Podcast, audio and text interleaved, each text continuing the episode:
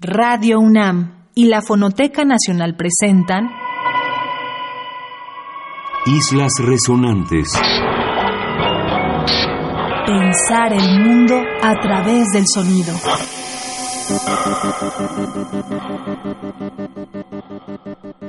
Buenas noches, bienvenidas y bienvenidos a una emisión más de Islas Resonantes, un programa que hacemos para pensar el mundo a través del sonido. En cabina me acompaña Oscar Peralta Caballero, productor de esta serie. Mi nombre es Cintia García Leiva. Lo que escucharán hoy es el último programa de esta primera temporada de Islas Resonantes.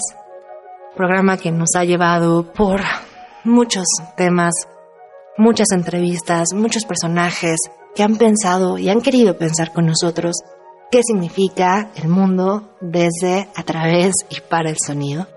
Hablamos con artistas, filósofas, escritoras, investigadores, astrofísicos, en torno a las diversas relaciones que encontramos con objetos, conceptos y fenómenos del mundo que bien podemos relacionar con el sonido.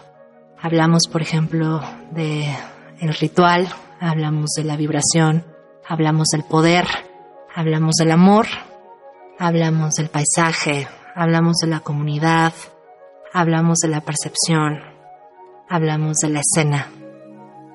Todas las emisiones de esta primera temporada de Islas Resonantes las pueden encontrar en el podcast de Radio UNAM destinado a nuestro programa.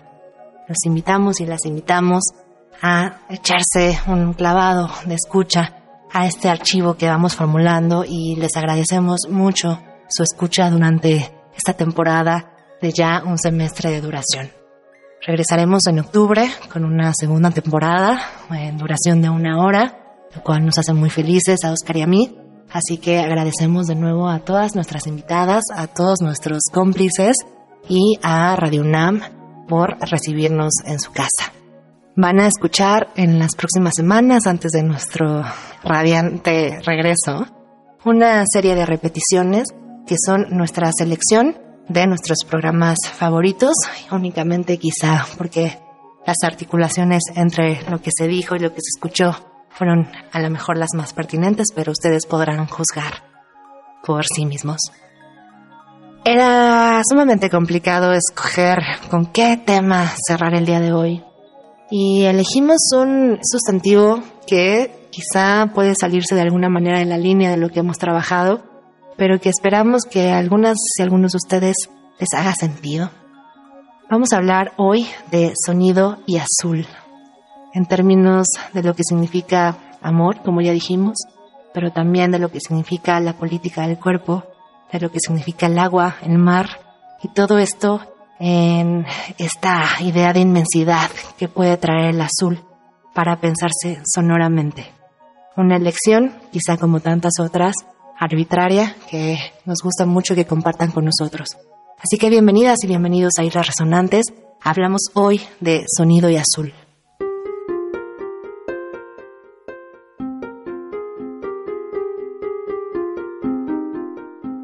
Many of my friends have died, yes.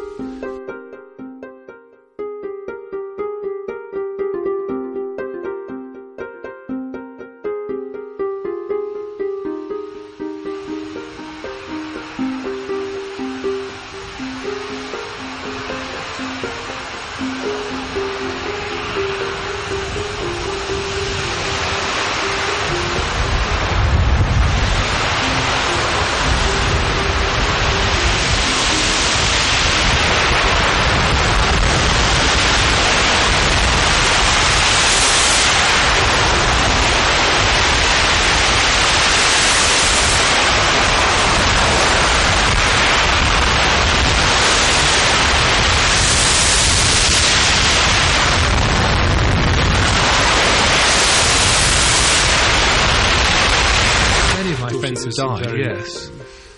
Affirmative experience.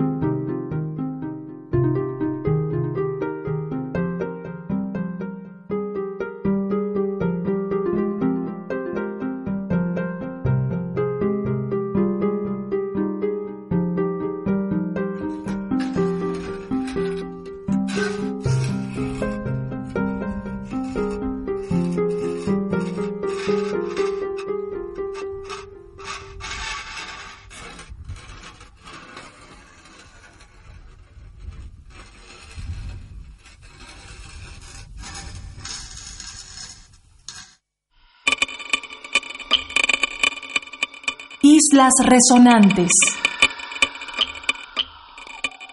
Acabamos de escuchar en este primer bloque sonoro de nuestro programa dedicado a Sonido y Azul un homenaje del músico Robin Rimbaud, que es mayormente conocido como Scanner y de quien hemos programado alguna que otra cosa también aquí en Islas Resonantes. Un homenaje que hizo este músico a el cineasta, escritor y figura increíble Derek Jarman. Derek Jarman que eh, tuvo una increíble obra producida en torno a estas visiones cinemáticas, pero que justamente se movió entre ideas de la pintura, del teatro, del cine y por supuesto entre géneros sin importar forma ni muchas veces categorías. Derek Jarman además escribió mucho sobre color, escribió justamente mucho sobre el azul y un azul, por ejemplo, ligado a nociones como o epifanía o enfermedad o tristeza. El tributo que hace Robin Rimbaud a su también querido amigo y colaborador Derek Jarman salió bajo el sello Subrosa en 2016 y se llama The Garden is Full of Metal. De él escuchamos un fragmento que vamos a vincular ahora con otro tipo de sonorización de lo que podemos entender por azul ligado a sonido. Seguramente conocido por todas y todos ustedes, este disco fundamental de Christian Fennesz, que es Venice, Venecia, y que fue grabado en 2004 por el sello Touch y eh, reeditado en 2014 luego de su décimo aniversario. Es un disco que nos hace remitirnos a las ideas de lentitud, por ejemplo. Está absolutamente cargado de texturas, compuesto de muchísimos acordes largos y sostenidos, un poco pensando en esta idea del agua, por ejemplo, también sostenida del agua estancada, que nos hace recordar a otro libro maravilloso, de alguna manera dedicado a la mirada al agua y también a la enfermedad, como decíamos del bloque pasado, que es Marca de Agua, del fabuloso Joseph Brodsky. Si ustedes recuerdan, este libro basado en esta exploración acuática, corporal, imaginativa de estos canales justamente de Venecia, nos hace vincular esto que escucharemos ahora de Christian Fennesz con este imaginario de lo que puede hacer la mirada y lo que puede hacer la escucha y sobre todo este efecto hipnótico de un agua que se detiene de Venice escucharemos el track City of Light. Estamos hablando de sonido y azul y se quedan con Christian Fennesz.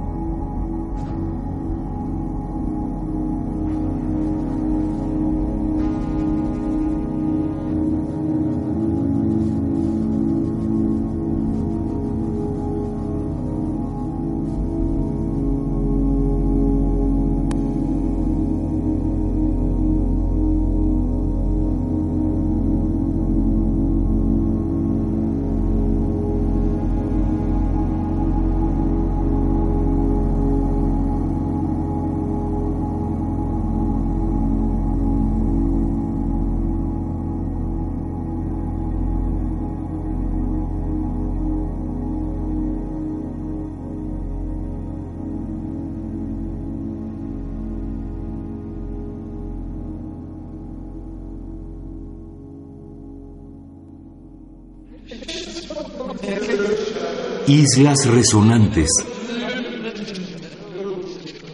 Otro pretexto para hablar esta noche de las relaciones entre sonido y azul tiene que ver, por supuesto, con la obra de una escritora cuya producción es difícil de categorizar.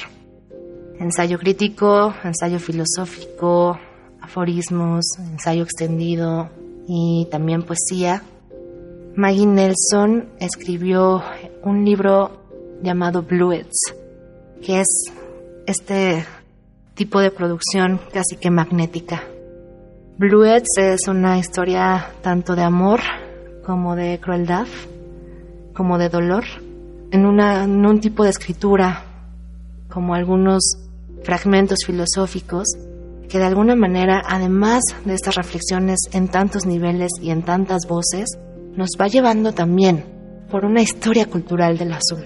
Para quienes no han leído a Maggie Nelson, recomendamos ampliamente este Bluets y podríamos recomendar también esta traducción lenta en proceso y muy muy rica que ha hecho la mexicana Isabel Zapata. Esperamos que este Bluets pueda estar traducido pronto al español y nos da un pretexto más para pensar en la inmensidad del azul, incluso en sus términos políticos, incluso en sus términos, como ya vimos, desde estos cuerpos otros que lo sufren.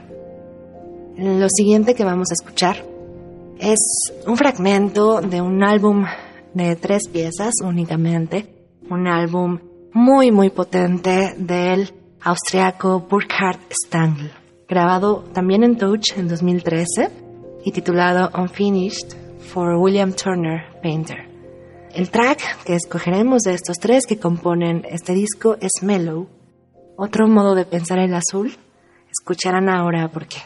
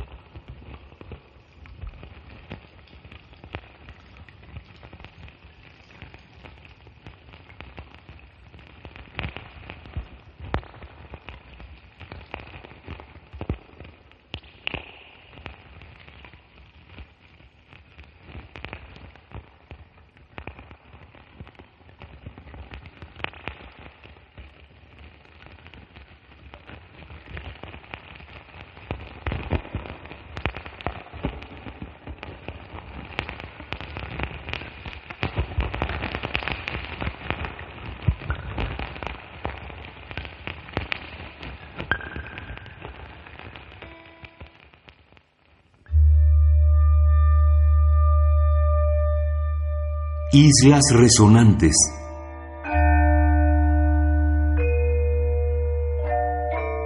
¿Qué significa también el azul en cuanto al ensueño? El azul, por ejemplo, de modo genérico, se ha dedicado muchas veces a el género masculino, como si hubiera una forma de oposición desde la percepción del color. Hay un azul que toca también a lo privado y hay un azul que toca a lo íntimo. Y es el azul también, por ejemplo, del sueño. El azul de lo inalcanzable, el azul de lo lejano, el azul, ya decíamos, de lo inmenso. Para cerrar nuestra emisión de hoy, dedicada a esta noción que es tanto color como idea, vamos a escuchar una obra de una compositora muy admirada por el equipo de Islas Resonantes, que reescuchamos desde muchos lugares y que ha dedicado también un disco a los sueños privados y las pesadillas públicas. Recuperado en 2012 por el sello Aperture Records, escucharemos Woman's Hour, la hora de la mujer, que desde luego nos hace también pensar en los cuartos propios, en los cuartos íntimos, en esos espacios mínimos de escritura que una necesita.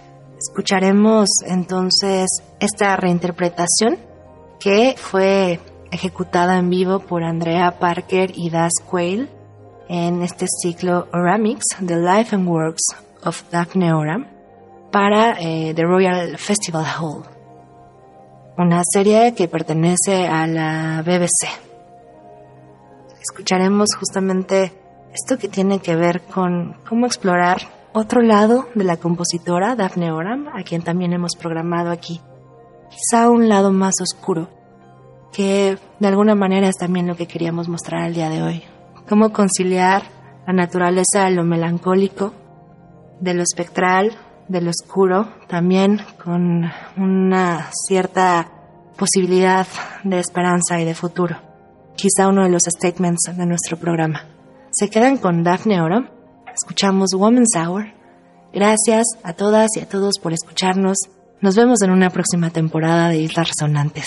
Se quedan en Radio UNAM, Experiencia Sonora.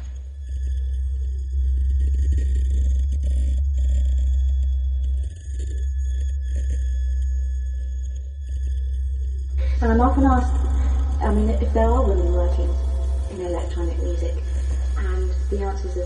you know, resounding yes. And it's just fantastic to have Daphne Oren here in my studio, who was actually one of the first pioneers and what you can do. And, and we did sounds, you know, straight into the microphone from all sorts of sources. My most exciting film was called The Innocents. Very ghostly, very frightening to do.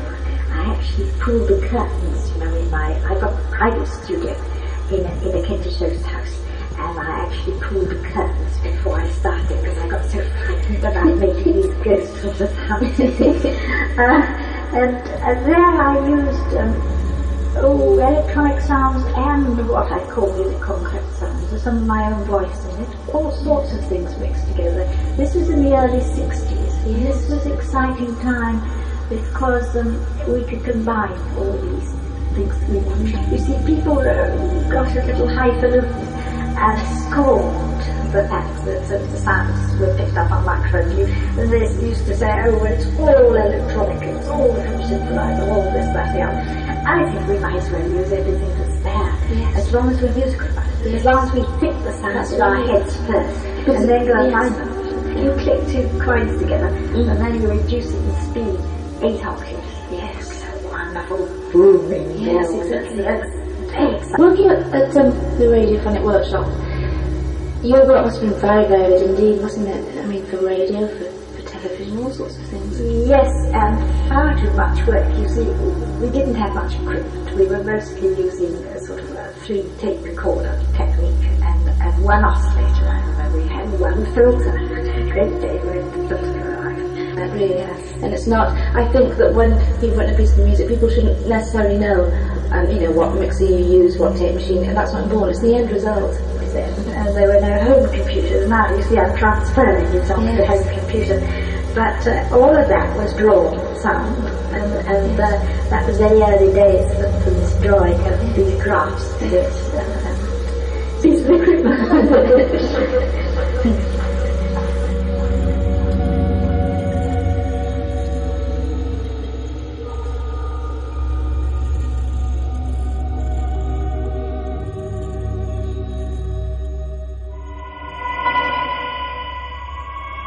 Radio UNAM y la Fonoteca Nacional presentaron Islas Resonantes.